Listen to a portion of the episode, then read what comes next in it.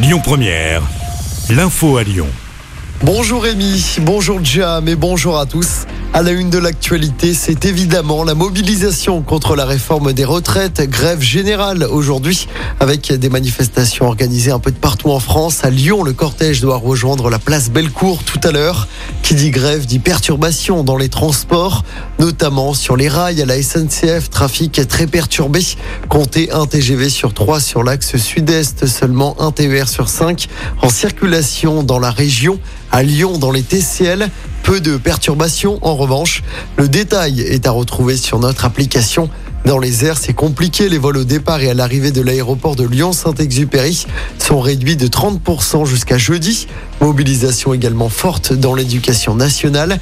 Les étudiants se mobilisent aussi ce mardi. Comme hier, pas de cours en présentiel sur les deux campus de l'université Lyon 2 par exemple. Des lycées de l'agglomération lyonnaise sont bloqués. Mobilisation également des raffineurs. La raffinerie de Fézin est à l'arrêt. 80% des salariés sont grévistes. Grève qui pourrait être reconduite demain. Une assemblée générale est prévue cet après-midi. En politique, c'est dans un entretien exclusif pour Active Radio Yves Saint-Etienne qu'il a accepté de répondre six mois après les révélations de Mediapart et de l'affaire de la vidéo intime. Gaël Perdriau s'exprime. Il est revenu sur l'affaire, son éviction des Républicains, mais aussi sur ses relations parfois tendues avec Laurent Vauquier, président de la région. On écoute Gaël Perdriau.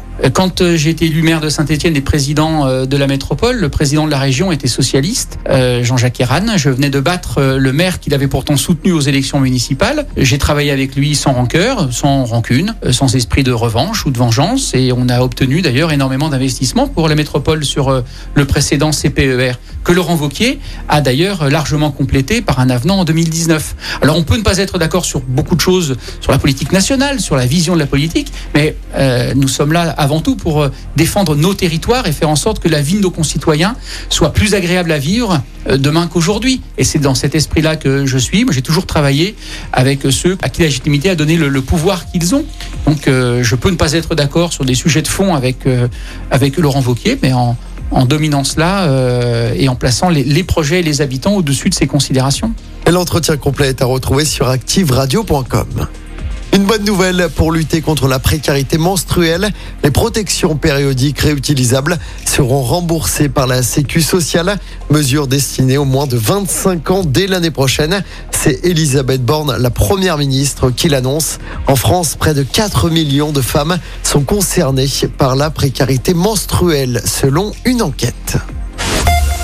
En sport, en football, de la Ligue des Champions ce soir avec les huitièmes de finale retour. Chelsea reçoit le Borussia Dortmund. Bruges se déplace sur la pelouse du Benfica Lisbonne. Les deux matchs sont à 21h. Et puis du basket également à suivre ce soir, 27e journée d'Euroleague. Lasvel se déplace sur le parquet du Bayern Munich. Coup d'envoi du match à 20h45.